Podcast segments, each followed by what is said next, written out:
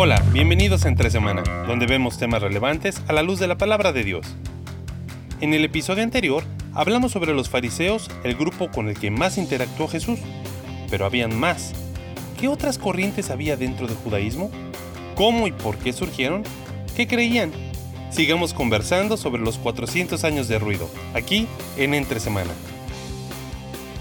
Explorando los 400 años de ruido, aquí entre semana, hablando acerca de, bueno, la, semana pasada hablamos acerca de los fariseos. queríamos hablar de más grupos, pero... Sí, no, no, no, no dio el tiempo, pero hoy es el día para hablar acerca de estos otros grupos. Eh, y hablamos tanto tiempo particularmente acerca de los fariseos, porque eran los fariseos eh, con el cual Dios, eh, Jesús, interactuaba. Y Fue el grupo con el que más interactuó, ¿no? Sí. ya hay en nuestra concordancia digital lo comprobamos. Sí, sí, sí. 103. Ciento y algo versus y eran como 10 o 15, sí. Eh, pero no eran los únicos grupos. O sea, tenemos que recordar, y, ya, lo, ya lo dijimos, de que la interacción entre, o sea, en, este mundo en el cual se encuentra Jesús y, antes, ¿no? estos 400 años, eh, se fue volviendo una, un tipo de judaísmo muy eh, distinto. Hmm. Hay, hay, mucho, mucho diálogo entre diferentes grupos, eh, muchas diferencias entre otros grupos. No, no, no, que, que todos tenían la mismísima creencia. Entonces, eh, hay otros grupos. ¿Cuáles son estos otros grupos que encontramos? Bueno, quizás podemos partir por el, segundo en importancia, que son mencionados también en la Biblia, que son los saduceos. Saduceos aparecen ahí en la controversia con, lo mencionaste, de la resurrección, aparecen en el libro de Hechos también. ¿no? Porque ahí explica Lucas que había una disputa entre fariseos y saduceos, y ahí ya sabemos por la Biblia y por la historia que, no eran muy, muy amigos, que digamos, de hecho eran, eran eh, opuestos, pues, o sea, no se consideraban eh, los dos extremos eh, políticos, porque se, se les llama generalmente a fariseos y saduceos partidos y no una secta porque la diferencia quizás era que los partidos tenían connotación política teológica, y aceptaban la existencia de otro, pero las sectas eran, nosotros somos los únicos y aquí no hay más, que son los que vamos a hablar después, que son los esenios, sí. que no son mencionados en la Biblia, y después están los celotes, que sí son mencionados en la Biblia. Son como los cuatro principales, pero también hay más, porque están herodianos que aparecen en el Nuevo Testamento, que eran tan poquitos que, no, no, son muy mencionados en algunos libros de historia, pero sí aparecen. Pero los herodianos eran, eh, bueno, yo, yo siempre los habían visto como un tipo de saduceo, como que... Sí, era, como una, eran como ramas dentro de la... Sanguijuelas eh, políticos. respondían al cacique político Herodes. O sea, viste como en un partido político siguen a...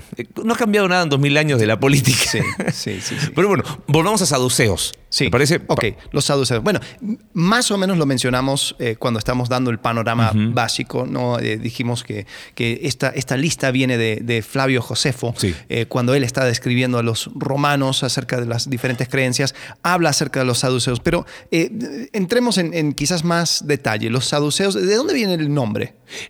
El, nombre tiene que, ver con, con Sadoc, si no, me, si no me equivoco, que eran descendientes de la línea sacerdotal, pero técnicamente terminaron siendo la aristocracia sacerdotal ¿ah? esa mezcla era rara, ¿no? Mm. Porque era eh, aristocracia sacerdotal.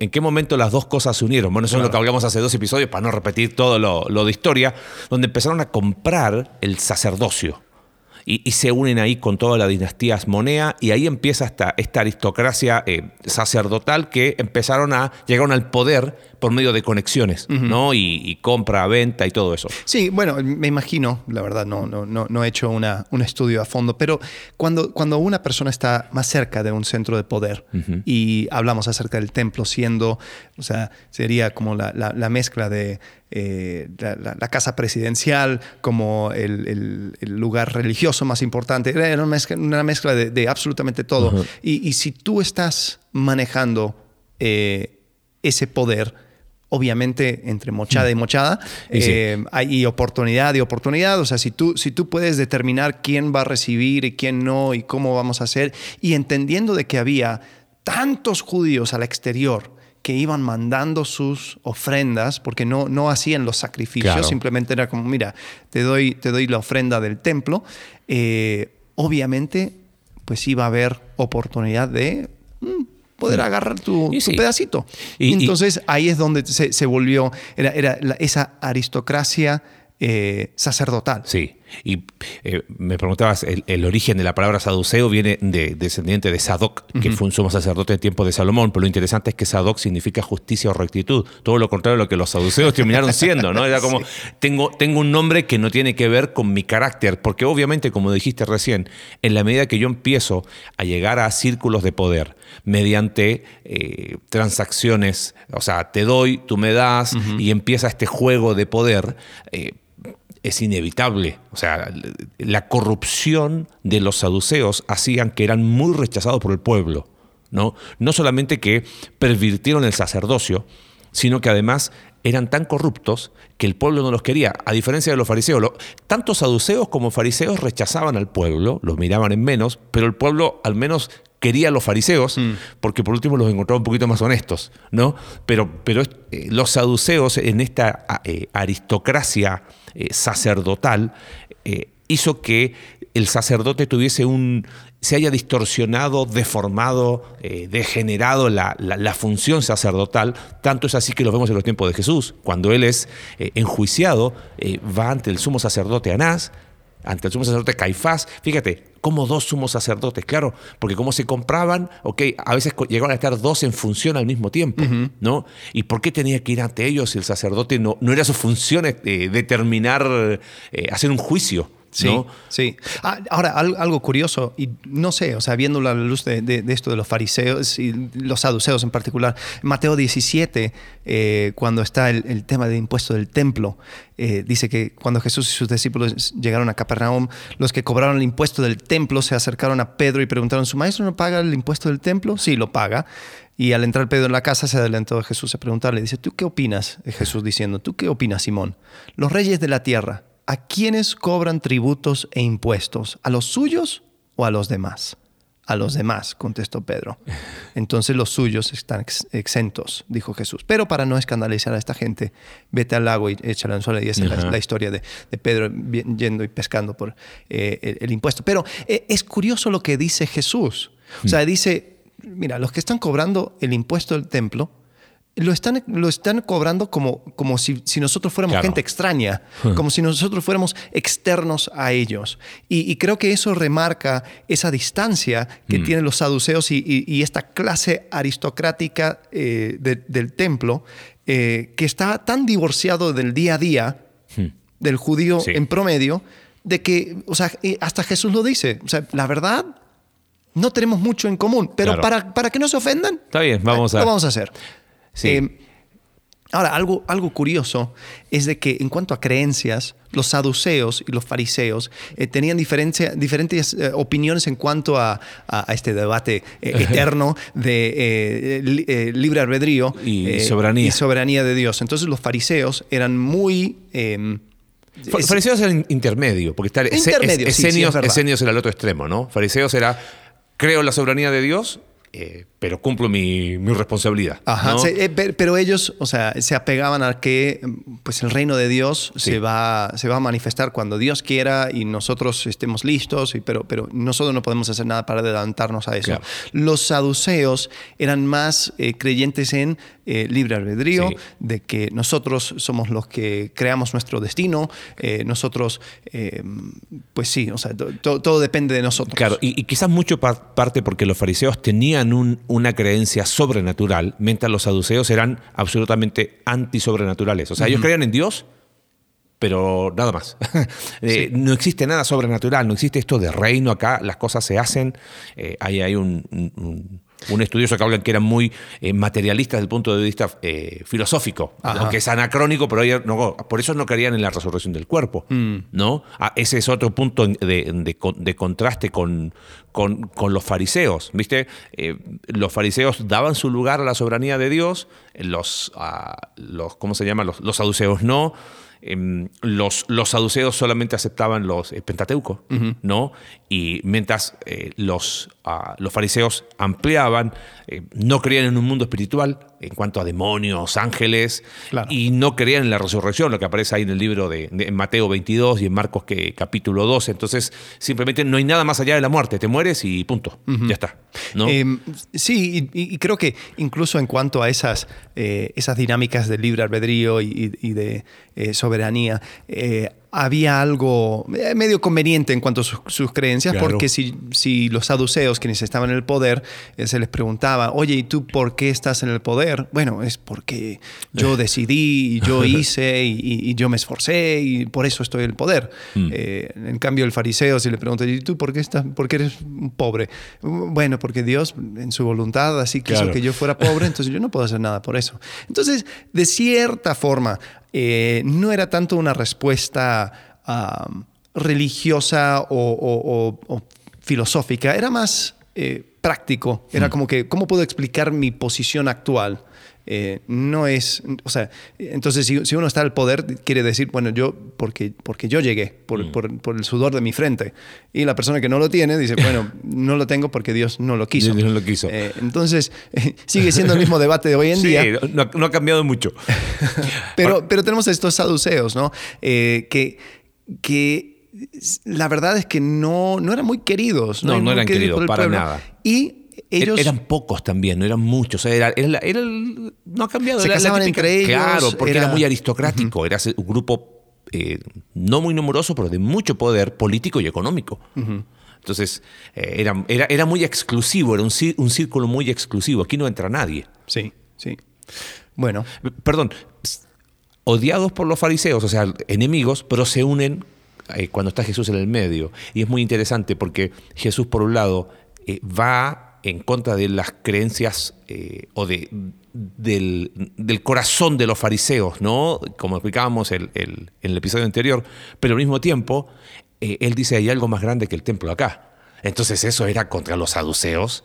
Entonces eh, Jesús terminó siendo enemigo en común porque Jesús va y purifica el templo dos veces. O sea, está diciendo, ustedes hicieron esto una cueva de ladrones. Eso era un insulto a los saduceos. ¿Cómo vas a decir eso? Si nosotros hemos velado, decían ellos, por la santidad del templo. Y Jesús viene y, y les muestra claramente al inicio de su ministerio y al final que habían habían hecho un desastre con el templo, ¿no? Y de alguna manera, cuando él en Juan capítulo 2, cuando dice, destruiste templo y, y algo más grande que el templo está, minimiza lo que había sido el, refugio. Oh, porque lo único, de alguna manera, espiritual que los saduceos podían decir que tenían era el templo. Y por eso desaparecen en el año 70. Viste que hablabas eh, la semana pasada que los fariseos se mantuvieron y lo que sabemos del judaísmo de aquel tiempo es por los fariseos. Claro, los saduceos, como estaban eh, alrededor del templo, el, templo es destruido en el año 70, eh, desaparecen los saduceos. ¿no? bien. Sí, bueno, Jesús era, estaba en el negocio de, que los enemigos se vuelvan amigos. Tal cual. Lucas 23, yo me acuerdo, dice en versículo 12 que después de que crucificaron a Jesús, Herodes y Pilatos se volvieron amigos. Mira. antes eran enemigos, entonces se hicieron amigos. Los fariseos y los saduceos, más o menos parecidos, se pudieron unir bajo la, causa, común, de crucificar a Jesucristo. tal cual. y después siguieron divididos porque el libro de Hechos sigue mostrando que había, había tensión entre ellos. Algo que sí me llama la atención es cómo cómo no mm, se mantuvieron estas facciones cuando tanto fariseos como saduceos llegaron a la fe en Cristo. Porque en Hechos, eh, creo que al final de Hechos capítulo 6, 6, dicen muchos sacerdotes. Muchos sacerdotes. Entonces, habían fariseos, ¿no? Fariseos como Pablo, pero también habían saduceos que llegaron a, fe en Cristo.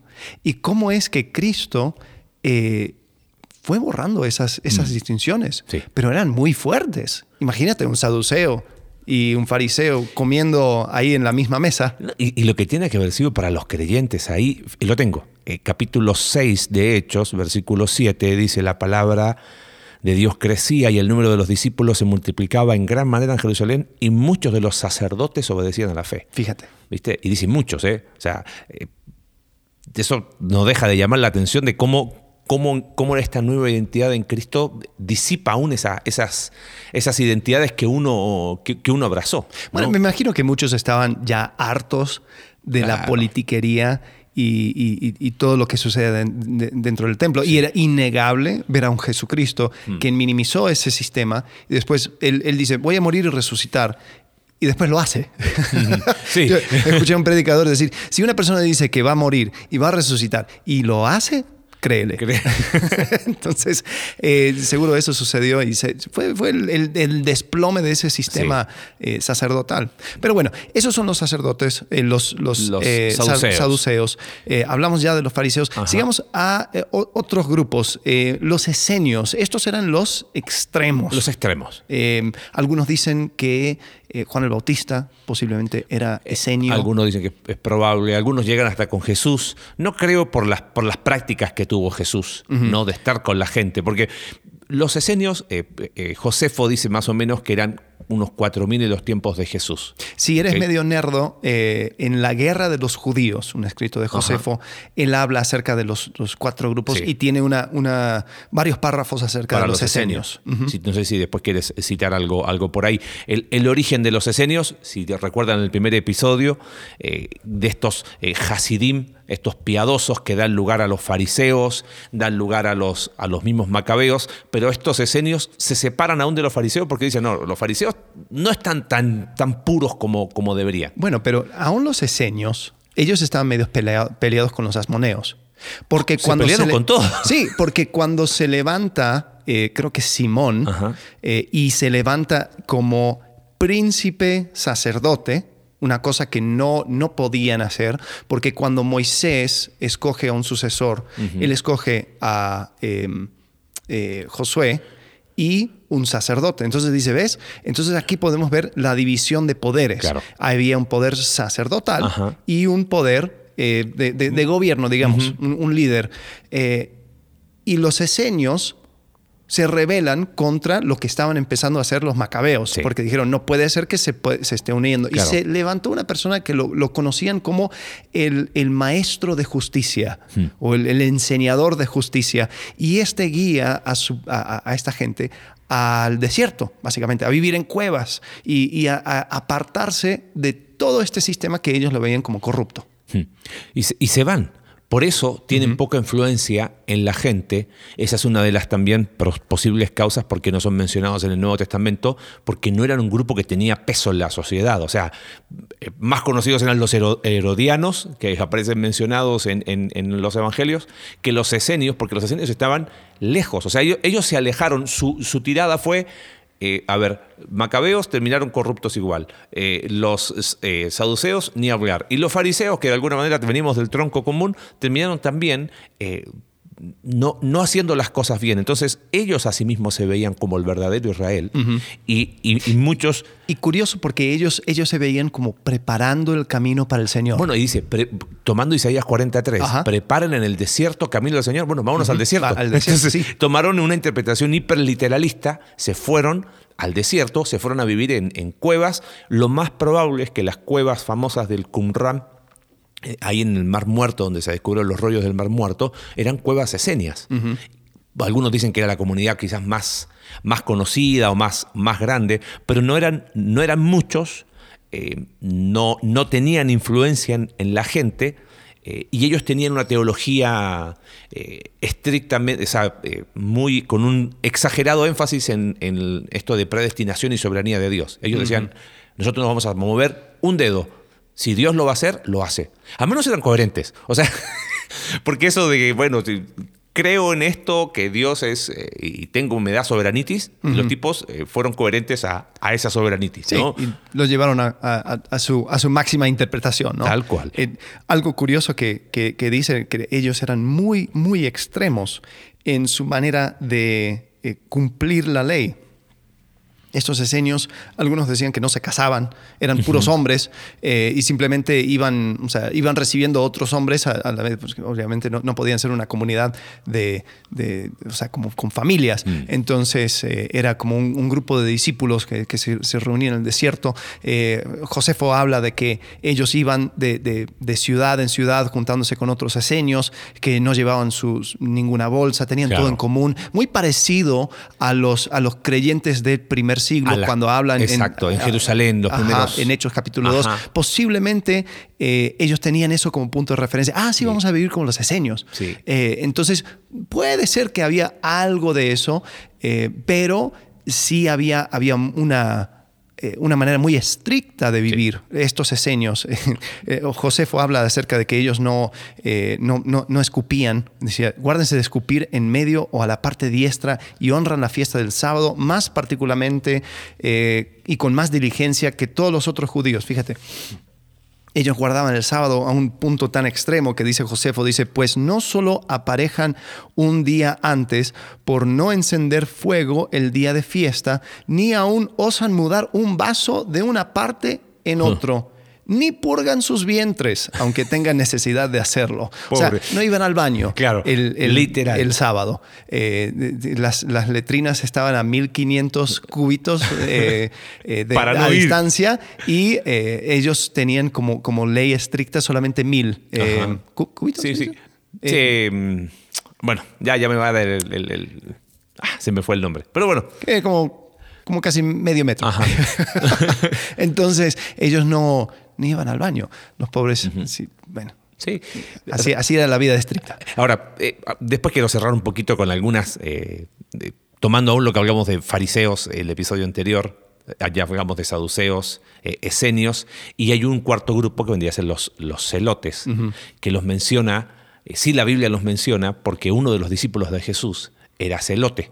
¿No? Simón el, celote, que es lo mismo que Simón Pedro, eh, no es celote de celos, es, celote con, con, Z, ¿no? Y, es interesante porque, eh, bueno, se, se, menciona que probablemente otra vez eh, las raíces son en los tiempos de los, de los macabeos, pero los tipos dijeron, nosotros vamos a tomar la ley en nuestras manos. O sea, ustedes son corruptos, ustedes no quieren traer el reino de Dios, lo vamos a hacer.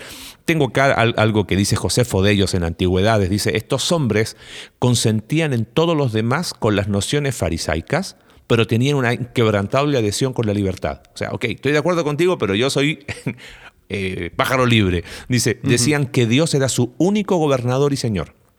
No le importaba morir de cualquier manera, ni les importaba realmente la muerte de sus parientes y amigos. Ningún temor les hacía decir Señor a cualquier hombre. O sea, los tipos eran, eh, no tenían ningún problema en, hacer lo que tenían que hacer eh, con tal de, ir adelante con sus propósitos, de hacer justicia. Eh, ellos, dentro de ellos había muchas movimientos tipo sediciosos, eh, eh, hay facciones dentro de ellos que son los, los sicarios, ¿no? Eh, y que llegaron a, em, a ser muy, muy extremos porque, porque te aparecían en los caminos y, te, veían como enemigo y olvídalo, ¿no? sí, eh, los, el sicario eh, viene, la, palabra misma viene del sicari, hmm. que era una pequeña daga. Entonces ellos andaban con su pequeña daga eh, en, su, debajo de su ropa hmm. y se juntaban y en algún momento le, daban algún, algún político o alguna persona en poder y después desaparecían. Hmm. Entonces ahí, de ahí vinieron los primeros sicarios. Y sí. Jesús tuvo entre ellos uno, un celote, no sé si era sicario, pero, pero andaba, andaba en, esos, en esos círculos. Totalmente. Ahora, algo curioso, simplemente un paréntesis, porque cada vez que, grabamos decimos, ay, lo hubiera mencionado. Eh, la serie de The Chosen. Ajá, ah, qué bueno que lo mencionaste. Es excelente en cuanto a dar un panorama eh, acerca del mundo eh, en el cual se encuentra Jesús y estos 400 años de ruido que fue eh, armando toda esta, esta plataforma en, el cual se, encuentra Jesús. y obviamente pues mete un poco más de historia, hay, historietas. Se, permite obviamente libertades creativas. Sí, pero es como que trata mucho de, mostrarte cómo era el mundo de aquel entonces. Te deja muchos ganchos para seguir ahí. Oh, sí, sí, sí. Entonces, si bien, o sea, porque, por ejemplo, en, The Chosen, eh, el, sicario Simón el Celote lo, pintan como si fuera el hermano del hombre que Jesús. Hacen conexiones. Eh, sí, o sea, está bien, o sea, es, parte de Pero esa ahí, la daga era algo muy importante para ellos. Sí, claro, ¿viste? Entonces, en, en la serie, cuando Simón eh, se, une con Jesús, él tira su daga en el río. Y eso era como que, ya, voy a abandonar mi vida de celote. Eh, pero, pero pensando en aún eh, este, este tema de sicarios, o sea, el, lo, más precioso, lo más, lo más importante para, para un sicario era su sicari, su, daga. Totalmente. Ahora, mencionamos algunos otros, otros rápidos. Eh, hablamos de herodianos, aunque algunos los meten con, con, saduceos, son mencionados aparte ahí en Mateo 22, en, Marcos capítulo 12 también.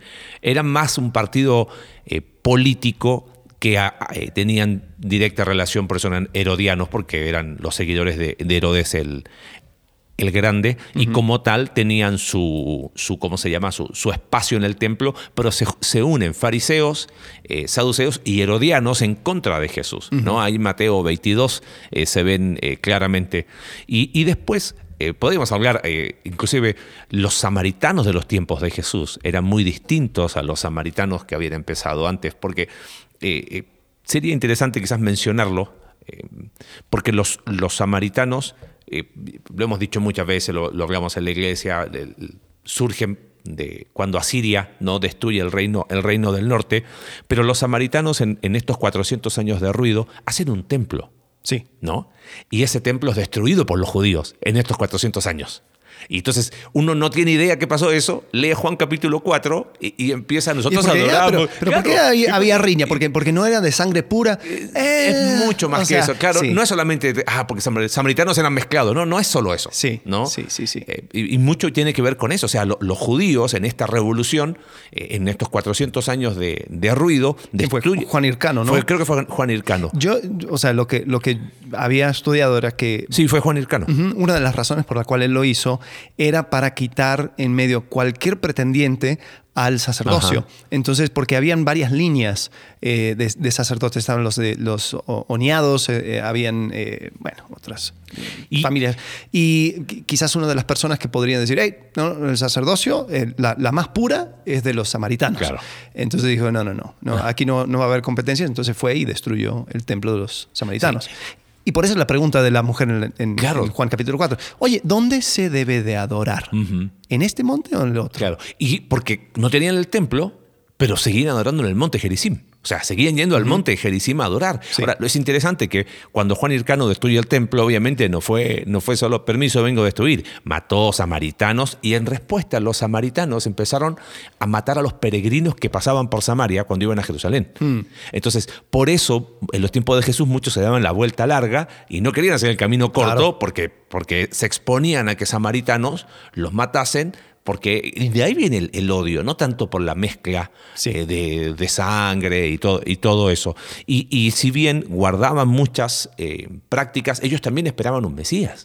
Por eso la mujer samaritana le dice, oye, cuando venga el Mesías, él, va a arreglar todo, todo esto. O sea, había una expectativa mesiánica y tenían una propia versión de Pentateuco eh, como su, su, Biblia.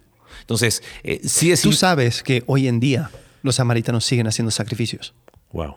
Son los únicos. Mira. Eh, son, son, pocos, son muy pocos, pero hay un grupo que se, o sea, siguen la línea de samaritanos hmm. y ellos siguen haciendo sacrificios animales. Porque claro, ellos ya tenían la experiencia de no tener templo. Claro, el monte. o sea, no, no, no, era tan gran, no era gran cosa para ellos cuando se destruyó el templo en Jerusalén. Entonces ellos continuaron. Y hasta el día de hoy. Ahora, es muy interesante, con, lo poquito que podemos hablar de samaritanos, eh, entender eh, cuando Jesús habla la parábola del buen samaritano. Entonces, eso, eso fue un... Oh, o sea, si había algo incómodo, eh, hubiese no solamente Juan capítulo 4, sino en Lucas, cuando se habla de la parábola del buen samaritano. O sea, no se trata tanto entonces del lugar no se trata tanto de, de, mi sangre, de mi etnia. el tema nunca fue algo étnico, ¿no? Tenía que ver con buscar adoradores en, espíritu y en verdad. Y quizás un último grupo para mencionar. Ah, quería, no, otro dato ah, curioso del samaritano. Es posible, eh, tengo que ver dónde, dónde, era que lo, que lo leí, pero eh, posiblemente eh, a causa de cómo era que los romanos contrataban a, su, a, las personas. y a ver si, me acuerdo bien. Eh, creo que tenía que ver con el tema de, las fiestas. Em, cuando necesitaban soldados, mm. personas que, estuvieran guardando la paz en mm. Jerusalén, no querían sacar de los mismos judíos porque ellos en cualquier momento podían darse vuelta. Entonces sacaban de la población samaritana ah, mira. para que fueran los soldados en el tiempo de las fiestas. Entonces posiblemente los que eh, latigaron a Jesús eran samaritanos. Oh, mira Entonces ahí es donde te das cuenta cuántas, eh, cuánto odio había, porque ahí fueron descargando todo, su, enojo sobre Y después los discípulos no van a Samaria. en, hecho, en el libro de Hechos. O sea, Jesús mm. claramente le dice, van a ir a Jerusalén, a Judea, a Samaria y hasta el último de la tierra. Y no, no, no lo hacen. Es, son Hechos capítulo 8, versículo 1, cuando viene la persecución, no les queda otra que salir. Sí. Pero no lo hacen. Porque mucho, mucho responde a lo, que, a lo que estamos viendo. Ah, te decía quizás para mencionar eh, los últimos dos, porque es para entender un poco el mosaico de, este tiempo, ¿no? Los escribas eh, no eran ni un partido ni una secta, sino eran los que eh, eran los especialistas en la interpretación de la ley. Entonces, por eso fariseos y escribas iban muy de la mano, porque ellos eran como los que los guardianes de la ley, por decirlo de alguna manera, ¿no? Muchos creen eh, en, la Mishnah dicen que lo más probable es que del tiempo de Esdras vino una línea ininterrumpida de escribas y son descendientes mm, de, aquel tiempo y se volvió como una profesión. O sea, porque eran los que guardaban, iban viendo, y, ellos no solamente copiaban, sino que eh, daban ciertas interpretaciones eh, autoritativas, muy de la mano de fariseos. Eran como abogados. Una especie de abogado, notario, no sé si abogado, entre, ah, entre abogado y notario, sí, ¿no? los fariseos también, era eh, como, como religión y ley está tan entremezclado. En este mundo judío tenemos que entender de que eh, los fariseos eran, eran, o sea, mucho de su, de su día a día era interpretación de la ley y los escribas también, o sea, eh, eh, notario, juez, abogado, todo ese tipo de cosas, porque andaba todo entremezclado. Sí, y, y es interesante porque los, para ser escriba, no era ni por ascendencia ni por nacimiento, sino que eh, era como adquirir un círculo, eh, entrar al círculo de, los escribas, ¿no? Hmm. Y, se llegaba bajo eh, haber sido formado por un famoso rabino que ordena, te ordena como escriba y tú eres su maestro. Por eso escriba, rabí, cuando le dice rabino, y muchos fariseos eran escribas, pero no eran sinónimos. Entonces, eh, eh, dentro de los fariseos estaba la interpretación de la escuela de Gilel y Chamay, pero al mismo tiempo ellos eran rabinos que formaban a escribas, porque eran como, eran los que se especializaban en, la ley. Y quizás los últimos eran los, eh, los que se llaman las personas o la gente de la tierra, ¿no? Amja Aretz. Eh, no sé qué significa, pero así se le decía. Aretz es tierra. Ah, tierra, gracias por vuestra cultura. Eh, era la gente común, ¿no? Y eran los más numerosos, eh, pero los que no, influían. En, pero eran, los con los que después de los, o sea, a la altura de los fariseos. es la el gente, vulgo. Es la gente con la que interactuó Jesús, ¿no? La gente común, se le llamaba la gente de la tierra, que no estaba afiliado a ningún grupo, y sus ideas eran muy asociadas a los fariseos, por eso eran, eh, ellos tenían en alta estima a los fariseos. Claro, pero ellos no sabían quizás o no tenían muy presente el porqué de las cosas. Exacto. O sea, era como que, bueno, esto es lo que me dice, dice mi rabino, esto es lo que dice el, fariseo tal, eh, que debemos hacer, tenemos que actuar así, y ok, así, así lo vamos a hacer. Pero eh, lo, curioso es que es como cuando uno lee un libro, ¿no? De o sea, de, obra escolástica y es larguísimo, hay muchas eh, menciones de otras, otras obras, otras cosas, y entonces es como que medio difícil de seguir. Eh, y después sacan un libro como para el pueblo, para que lo lea, eh, para que sea de, fácil lectura. y, quizás el, y, bueno, y en esos, esos tipos de libros, o sea, no, no citan tanto, simplemente o sea, da, frases o cosas resumidas.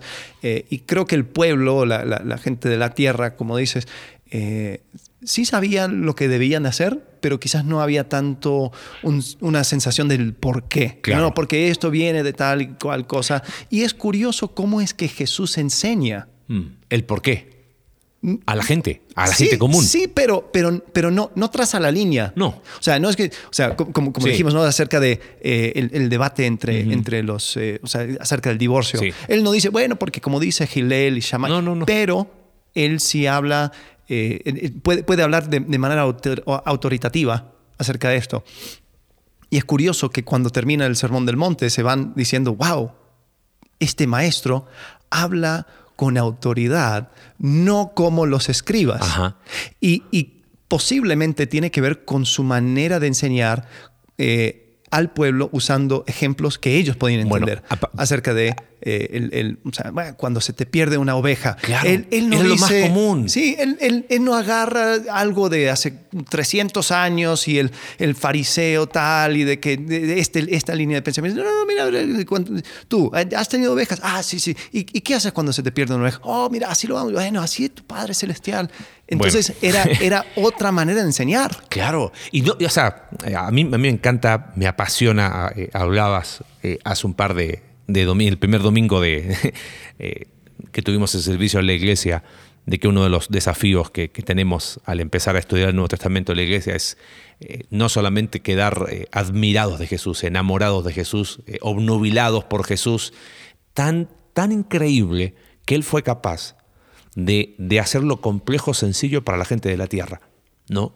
y creo que ahí hay mucho, cerrando quizás el episodio, porque uno dice, eh, ok, eh, ¿qué podemos sacar también para nosotros hoy? Que muchas cosas no han cambiado, ¿no? Mm, o sea, eh, te das cuenta que aún dentro del... hicimos una, una super mega serie de, no digo super, pero de buena, sino de larga, ¿no? En cuanto a los... ¿Cómo se llamaba este? El amplio espectro del cristianismo y cómo nos dábamos cuenta que se repetían los ciclos, pero ahora vamos a los tiempos de Jesús y mi percepción es que las discusiones que habían hace dos mil años no son muy distintas a las de ahora. O sea, eh, no, no, nosotros eh, las cosas las hacemos. yo, yo soy, mi, único, mi única autoridad es Dios, ¿no? Y, si se hace, se hace porque se hace y punto. Y, eh, ¿qué pasó, celote, no? este, eh, ojo, no, es la idea ahora creernos más bíblicos y hacer apodos bíblicos, ¿no? Pero es imposible no, no, no darnos cuenta, haciendo una, una introspección honesta de, oye, mira, me doy cuenta que, yo me, cargo más por ese lado, o de repente he tenido alguna reacción media, media senia. ¿Sabes qué? No me importa, aislemos, seamos nosotros y un círculo cerrado y nadie más, y somos nosotros y, nosotros por nosotros. O, por otro lado, decir, mira, vamos, vamos a tomar eh, los, las partes más importantes de la economía y del poder y, para, para, la gloria de Dios. Claro. Y es como que ah, ya, ya, vimos esta película y sabemos cómo termina. Claro, y, ya hablamos de los fariseos y, pensando en Jesús, Jesús tuvo la capacidad eh, de hablar con los saduceos y en Hechos capítulo 6 muchos de esos terminaron eh, abrazando la fe. Fue capaz de comer con un fariseo, con Simón, en Lucas capítulo 7. Eh, fue capaz de tener dentro de sus discípulos a un celote. Y si la tradición es así, su precursor probablemente fue Esenio. y fue capaz algo que a mí me, pega mucho y constantemente se lo digo a los alumnos, eh, hablar en difícil es fácil. Hmm. Habla, en difícil, que nadie te entiende. Todo, wow, qué bien que habló y qué entendiste. No entendí nada, pero habló tan lindo el profesor o la persona. Eso lo hace cualquiera. Pero Jesús tuvo la capacidad de poner en términos sencillos ¿no? en términos eh, que la gente común pudiese entender sin diluir el mensaje. Y creo que ese es, una, ese es un desafío para nosotros. Sí, me, recuerda el dicho de Mark Twain que decía, no tuve tiempo para escribir una, una carta corta, así que te escribí una carta larga. y creo que sí, muchas veces sucede eso. O sea, para ser sucinto, para ser corto, para ser, eh, eh, hablar de una manera entendible, es más mucho más difícil. Mucho más, mucho más. Requiere meterte en la mente de la persona común, de la persona que, vive su día a día sin preocuparse de tanta filosofía y cosas mm. abstractas. Eh, y es, ¿cómo, llegas a esa persona? Y el, por eso el Sermón del Monte es, es un mensaje wow, podríamos pasar años estudiando y desmenuzando la, lo inteligente y sabio y creativo e increíble que fue eh, ese sermón. Sí. Porque era la manera de, agarrar quizás años, miles, siglos por lo menos, mm. de, pensamiento judío y, Jesús lo toma, eh, lo mezcla y después dice, pero yo te voy a, te voy a agregar esto y, lo hizo de una forma que impactaba tanto que pues nosotros dos mil años después seguimos hablando de eso. No, y, algo que me, cierro con eso, me, me quedé pensando en, la serie que ya empezamos en la iglesia, ¿no? De El arte de ver, mm. ¿no? Creo que aún estudiar estos grupos y ver la vida de Jesús, cómo Jesús los miraba. Sí. Y lo que les decía, pensaba lo que le decía a los, a los saduceos. Ustedes se equivocan, erráis ignorando las escrituras, pero no es que los trata solo de ignorantes, sino les dice, pero ignoran el poder de Dios. Mm. Ahí les está diciendo, hey, pueden experimentar eso. O sea, eh, eh, aún con el discurso duro de Mateo 23 a los fariseos, pero también ser capaz de, darse el tiempo para conversar con ellos. O sea, cómo los veía, cómo veía la gente común, mientras el resto los veía y los menospreciaba y, qué problema que eran, Jesús los miraba con compasión, ¿no? Mm. Y creo que aún en medio de, estudiar este, este mundo de los tiempos de Jesús para entender mucho mejor el Nuevo Testamento, no dejar de verlo desde la perspectiva de Jesús. Así que bueno, nos queda un, episodio más. Sí, vamos a hablar acerca del mundo greco-romano eh, en estos 400 años de ruido. Un poco eh, esa perspectiva desde afuera. Y cómo es que eso, bueno, eso también fue influyendo en la vida en la cual se encuentra Jesús después. Eh, pero y sobre todo las cartas de Pablo. Y las cartas de Pablo, ¿no? O sea, esas, esas maneras de, ver el mundo. Especialmente porque, acuérdense que Julio César vino a redefinir lo que era poder, lo que era eh, autoridad, eh, esta, esta, mezcla de religión y, gobierno, eh, se, fue, se fue formando en estos 400 años, donde, donde no tenemos, o sea, entre Malaquías y Mateo, ¿no? Surgen muchas cosas que, que nos van a permitir entender aún mucho mejor todo lo que es el Nuevo Testamento. Así que bueno. Muy bien. Nos vemos. Hasta la próxima. Gracias. Gracias por acompañarnos en un capítulo más de Entre Semana. Recuerda que puedes seguirnos a través de nuestra página web icv.mx diagonal entre semana y puedes enviarnos tus preguntas a entresemana.icv.mx y en Twitter entresemanacv. Ayúdanos a difundir este contenido dejándonos tu valoración en tu aplicación de podcast favorita.